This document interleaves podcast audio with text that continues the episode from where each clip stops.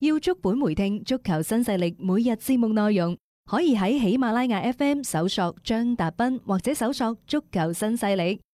另外，仲可以搜索微信公眾號張達斌，添加關注，了解斌哥每日更新嘅公眾號內容。短視頻內容方面，抖音搜索廣州粵語傳媒或者斌哥廣播，都可以睇到足球新勢力嘅精彩內容。接住呢，我哋睇西班牙甲組足球聯賽嘅消息。琴日呢，每日體育報即係西班牙嗰張體育大報，嗯，頭版頭條就傳遞咗一條呢令巴塞球迷感覺到非常之振奮嘅好消息，嗯就係話呢，誒、蘇亞雷斯嗯同埋美斯呢，將會係喺嚟緊嘅西甲復賽嘅賽事當中呢，將會係聯袂復出喎。啊，咁啊都等咗幾個月啦。 蘇本來蘇亞雷斯話賽季報銷嘅， 但係個賽季推遲咗，咁咪俾咗一啲嘅時間空間，等佢慢慢恢復翻。咁啊好事嚟嘅，起碼蘇亞雷斯翻到嚟呢，你前邊係即係多咗一個咁樣樣嘅進攻點。誒、關鍵係佢同美斯互相之間嘅配合係來電啊嘛。咁你之前基士文嗰啲係唔唔係好來電嘅話呢，擺喺場上邊呢個效果都唔好嘅。嗯你包括後尾引入嗰個巴夫韋迪，其實就即係質素有限啦，你未必達到佢哋嘅要求嘅。另一邊廂呢，嗱，大家知道美斯同巴塞嘅合同期呢，就二零二一年，即係明年夏天就會到期㗎啦。嗯明年夏天，嗯，而家巴塞呢，就會係話同美斯續約到二零二三年，係而家就可能呢個賽季就動筆，懂不？嗯，動筆呢，就可能即係一動筆嗰日開始又加人工㗎咯喎，嗯加到幾多啊？稅後五千 萬歐元，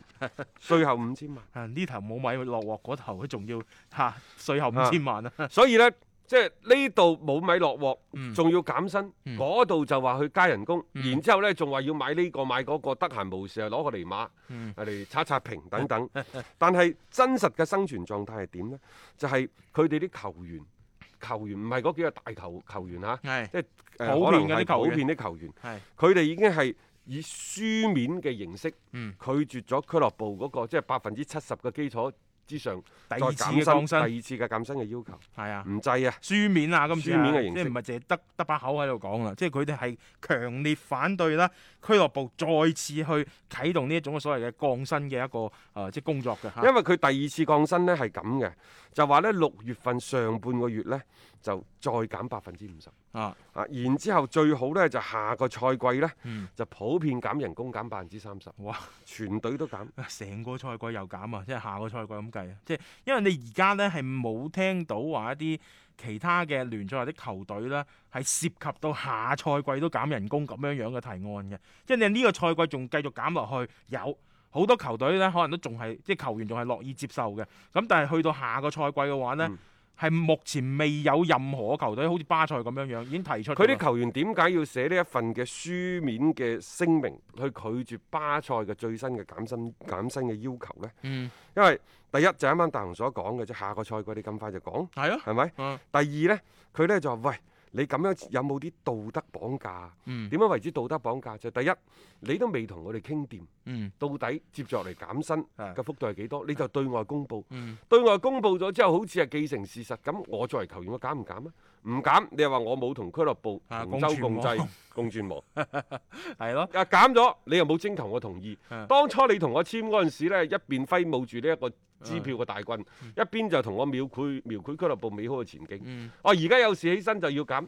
減完之後你仲唔同我商量？啊，即係佢覺得自己係被輕視其。實呢種嘅嘅方法。咗，幾個月前都做過㗎啦，嗰陣時話要剁百分之七十嘅時候，都唔係話即係大家一開始協商嘅結果，啊，亦都係通過媒體嗰邊流出一啲消息啦，係做一啲輿論嘅壓但力係嘅。嗰陣時你冇辦法嘅，即係嗰你嗰啖氣，咕一聲你唔吞都要吞㗎係啦，嗰陣時真因為係個㗎環境太惡劣啦。係啊，但係而家咁嘅情況之下，眼睇住你嘅營收仲會上嚟，嗯，然之後呢度你又話同球王加人工，嗰度你仲減我百分之三又話十，買人咁成啊，即係你有錢啦，咁你有錢點解仲要搞人工咧？所以即係你再對比利物浦同埋巴塞嗰管理層嘅運作操作，你就知道㗎啦，啊即係高低立判。 冇錯，當然你可以或者利物浦可以小家子氣下，都冇咩錢嘅，亦都唔肯抌錢出嚟。嗯但我認為一間健康嘅，又或者係誒穩健嘅俱樂部，佢就應該係量入而出。嗯你可以先使未來錢，嗯但係你唔可以即係將啲未來錢洗突咗至得㗎。冇錯，你而家睇白，你遇到呢個疫情之下，你會有虧損，你好多嘢咧同你之前嘅計劃係唔同嘅。所有球隊不能夠避免，你要重新去做過一個規劃。咁喺而家所有嘢都唔清楚嘅情況底下，你仲要大手大腳咁樣去揈，喂，咁你呢間俱樂部俾人嗰種嘅形象。你俾啲球員嘅本身嘅感覺本身就唔好啦，而家巴塞就係做緊呢一樣嘢，其實好踩界㗎。你包括你而家同美斯傾呢啲嘢，你使唔使？不過當然你要續約美斯，肯定要加人工㗎，呢個冇辦法，你唔加你都要加。咁你就會令到其實好多球員就係、好，你美斯可以係特別啲一個，但係其他人呢，你係咪真係要咁樣樣去對待呢？咁呢隊波你個嗰個所謂嘅向心力、所謂嘅凝聚力，就會因為你呢啲咁樣樣嘅行為呢，瞬間呢係冇晒。所以呢隊巴塞啊，其實而家已經行緊喺個懸崖邊嗰度嘅，睇下幾時咧係崩塌嘅啫。成隊波啊，就算聯賽開翻，我都係咁話，佢哋嘅前景啊，我唔係咁睇好嘅啫。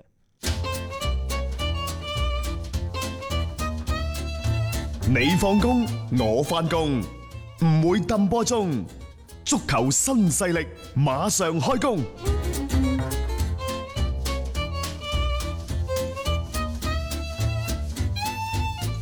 講起巴塞呢，仲有一件令到佢哋非常之頭痛嘅事情，應該係兩件。嗯第一就係六月三十號之前，佢要籌七千萬歐元，啊以，應對嗰個所謂歐洲財政公平法正案。法案係啊，第二呢，就係、原嚟佢哋一直最心儀嘅對象，國米嘅前鋒拿特魯馬天尼斯，佢一點一一億歐元嘅違約金啊，嗯，嗰、個期限係七月七號，而哦，一唔係之前所講嘅係七月十五號，亦就話提前咗一個禮拜，你唔好少睇呢一個禮拜。爭好遠嘅，係啊，對於呢就聞到腳步、聽到腳步聲近嘅巴塞嚟講呢，每一日佢都係必須爭分奪秒嘅。嗯，呢個違約金係咩回事啊？就係話喺七月七號之前，只要你巴塞俾到一點一一億歐元，嗯，人哋攞走，咩都唔使係講乜。都唔使講，但係七月八號之後就唔係咁講噶咯誒呃咁咪要喎，冇咗違約，約金，大家就傾噶咯。啊可能即係嗱，特魯馬天尼斯坐地起價一點五億、兩億嗰陣時，國米唔想賣你就賣唔喐啦。係球員本人係想去巴塞嘅，甚至乎已經同俱樂部嘅主教練干地講咗啦，嗯佢係想去巴塞。嗯但係而家巴塞似乎誠意唔係好夠，呢誠意唔夠係因為冇錢，嗯一路話想去換人，干地睇過耍手劍零頭咧，都唔係我所要嘅。係咯，你咁冇誠意，係啊，你你如果你有誠意嘅，點解唔直接一點一億係咯，啊？即係買俾錢走過嚟啊買走呢個人 呢？係咯，巴塞話：大佬，我而家呢度同人哋減薪，嗰度再攞一點一億個高普嘅死人頭，啱啱又講咗嗰啲話，即係我哋減人工又去買人，你覺得咁樣講得過去咩？即係呢個就係咪道德綁架？咁啊，即係將我放喺嗰、個嘅嗰個架度咁樣攞火去燒。緊，而家係燒緊㗎，即係而家巴塞一做又唔係，唔做又唔係，洗濕咗個頭㗎啦。但係佢係真係心儀拿達到馬天尼斯嘅，佢關鍵就係你而家攞唔出錢，囊中羞澀，你咪做唔到呢個所謂嘅買斷嘅行為咯。嗱，時間一到咧，又唔等人㗎，即係機會唔等人㗎，甚至乎如果你一路咁拖落去，你冇任何嘅一啲嘅誠意展現出嚟，會唔會中途殺出個程咬金，有人撬咗佢咧？所以國米嘅總經理馬洛達而家就、嗯即係講嘢淡定好多啦。係，佢話首先第一合同同埋球員啊，馬嗱特魯馬天尼斯嘅合同當中係包含咗一項七月七號到期嘅解約金條款。啊佢好淡定咁講，佢話你先睇 下先，睇下巴塞接住落嚟佢想點做，然後我會接住同球員坐低落嚟傾下會發生咩事情。係啦，指名道姓啊，先睇下你巴塞點做先啊！而家我感覺而家全世界一見到你巴塞過嚟，都知道啲啲對策啊，全部都出晒嚟，因為你個底已經俾人揭晒出嚟。你巴塞而家就係冇錢，你根本係冇辦法。你就算你周圍講話你想要邊個要邊個，但係你冇咁樣樣嘅嗰個資金實力，一下子去引援啊嘛。馬洛達啊，真係講到撩心撩肺嘅。嗯，佢話如果拿特魯馬天尼斯離開，肯定會有一個頂級球星加盟國米。嗯，佢話呢，而家歐洲足球轉會市場上，我哋好難進行一啲量級嘅引援。嗯，點解啊？真正嘅困難喺邊度啊？佢話真正嘅困難不在於引援本身，嗯，而在於能否成功出售球員。嘅意思就係、我而家拿特魯馬天尼尼斯，我是可要可不要噶啦。係但係點解在於能否成功出售球員呢？因為買家冇 錢。佢話同等量級嗰啲球員呢，嗯係困難嘅，嗯難唔係話冇人可以買，而係我要賣咗先買。嗯，而家冇人去買拿特魯馬天尼斯，嗯冇人接哇！得手隔山打牛。係既揶揄咗呢一個嘅嗯巴塞羅那，又等於警告敲醒咗拿特魯馬天尼斯，僆仔唔好跳嚟跳去啊！冇錯，嗯冇真係錯高呢個人講。係啊，即係其實國米喺呢一個即係呢段時間好多嘅動作啦，你可以睇到馬洛達呢一位嘅仁兄嚇，呢一位嘅高管啦，佢嘅嗰個手腕同埋佢嘅能力，包括你好嘅伊卡迪嗰啲順利可以賣走，即係呢啲咪就係又清咗自己唔想要嘅人，又可以攞到一嚿錢翻嚟。你而家拿特路馬天尼斯呢一單嘢呢，佢係處於一個制高點佢㗎伊卡迪已經揸住大幾千萬啦。啊如果呢度又揸住一點一億嘅話，佢差唔多接近兩個億。係啊，哇！要買邊個唔得啊？而家死啦！賣嗰兩個，第一可能係卡雲 尼，第二話可能係摩拉達。咁啊嘥咗啲啦， 即係嘥咗啲。如果攞住嗰嚿錢啊嚇，誒、因為你睇白呢個拿達路馬天尼斯都留唔耐㗎啦。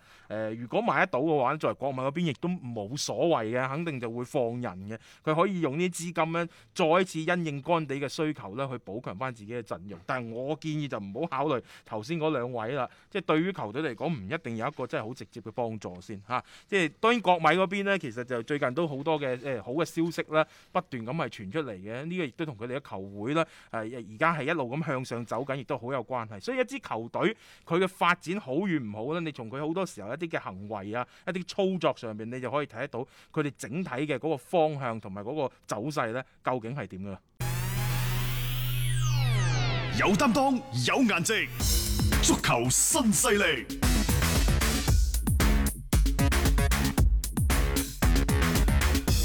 喺節目嘅最尾一個環節，我哋同大家睇睇今晚德國杯嘅另一場半決賽。嗯，琴晚其實打咗第一場嘅半決賽嘅，結果呢，你話古信呢，就輕取嗯沙布魯根。嗯沙布魯根呢，就係嗰啲咩地區嘅好低級別嗰啲地區聯賽，德乙、德丙都德丙啊，可能啊，佢佢升咗上去㗎，因升咗為啦嗰個聯賽已經終止咗，咁佢順利咧係攞到升班嘅資格你話古信對上一次打入德國杯嘅決賽已經十一年前啦。啊。但係佢哋喺嗰次嘅決賽當中呢，就輸咗俾、嗯都可以話係少少如日中天嘅雲達不萊梅當啊年啦，嗰陣時嗯即係而家事過境遷好啦。咁另外決賽嘅另一個嘅參賽球隊呢，就將會喺今晚嗯決出。誒、對陣嘅雙方呢，係拜仁慕尼黑對住法蘭克福，係拜仁係打主場喎。係啊，咁誒、呃之前打過一次㗎啦，五比二啊嗯， 喺聯賽嘅復賽之後啊，咁啊大家都睇到嗰場嘅比賽，老實講，我哋節目講過㗎啦，冇咩話即係誒、呃含金量可言嘅，純粹就係、即係拜仁撳住嚟砌，啊拜仁呢，其實喺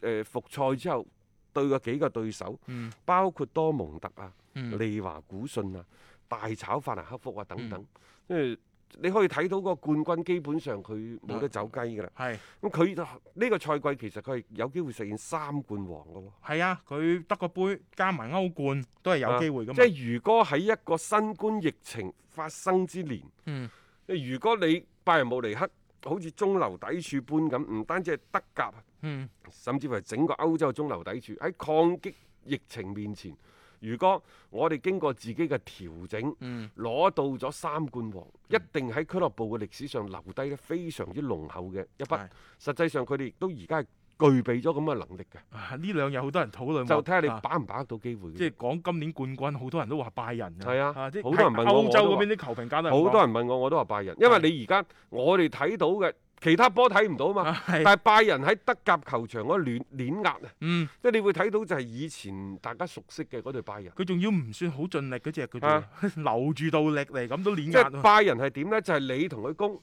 可能佢有少少亂，係但係只係亂少少，佢自我調整係非常非常之快好嘅。快，係啊！即係而家你咁睇翻喺，得因為疫情衝擊到好多嘢七零八落啊，大家就睇下邊個調整能力更加強嘅啫。你就算係一啲其他歐陸嘅球豪門啦，老實講啊，同而家同拜仁相比啦，我感覺喺競技狀態上面都未必話有太大嘅優勢。所以你真係去殺到入去，到時八月份歐冠開得翻的話呢，好難講啊嚇！即係咁多嘅比賽落到嚟呢，拜仁嘅底同埋佢哋成個信心，我感覺係比較足嘅一隊誒、波啊。拜仁呢，就誒，佢哋嘅高管啊簡恩呢，就嗯最近表示，受新冠疫情影響，球隊收入減少咗，係，咁所以喺今年嘅夏天可能唔會簽新嘅球員啦。嗯啊，並且呢就會係對球員嘅薪資係進行調整。嗯但係佢所講嘅今年夏天唔會簽新嘅球員，包唔包括利來新尼啦？嗯。因為利來新尼應該係喺佢舊年嘅計劃當中。冇錯啊，即係呢個有啲反覆啊，即係我覺得利萊辛尼收購嘅嘅呢單但嘢上面係。反覆喺邊度呢？拜仁呢就覺得利來新尼重傷佢之後，唔知個情況點。嗯，而家話最多出四千萬歐元，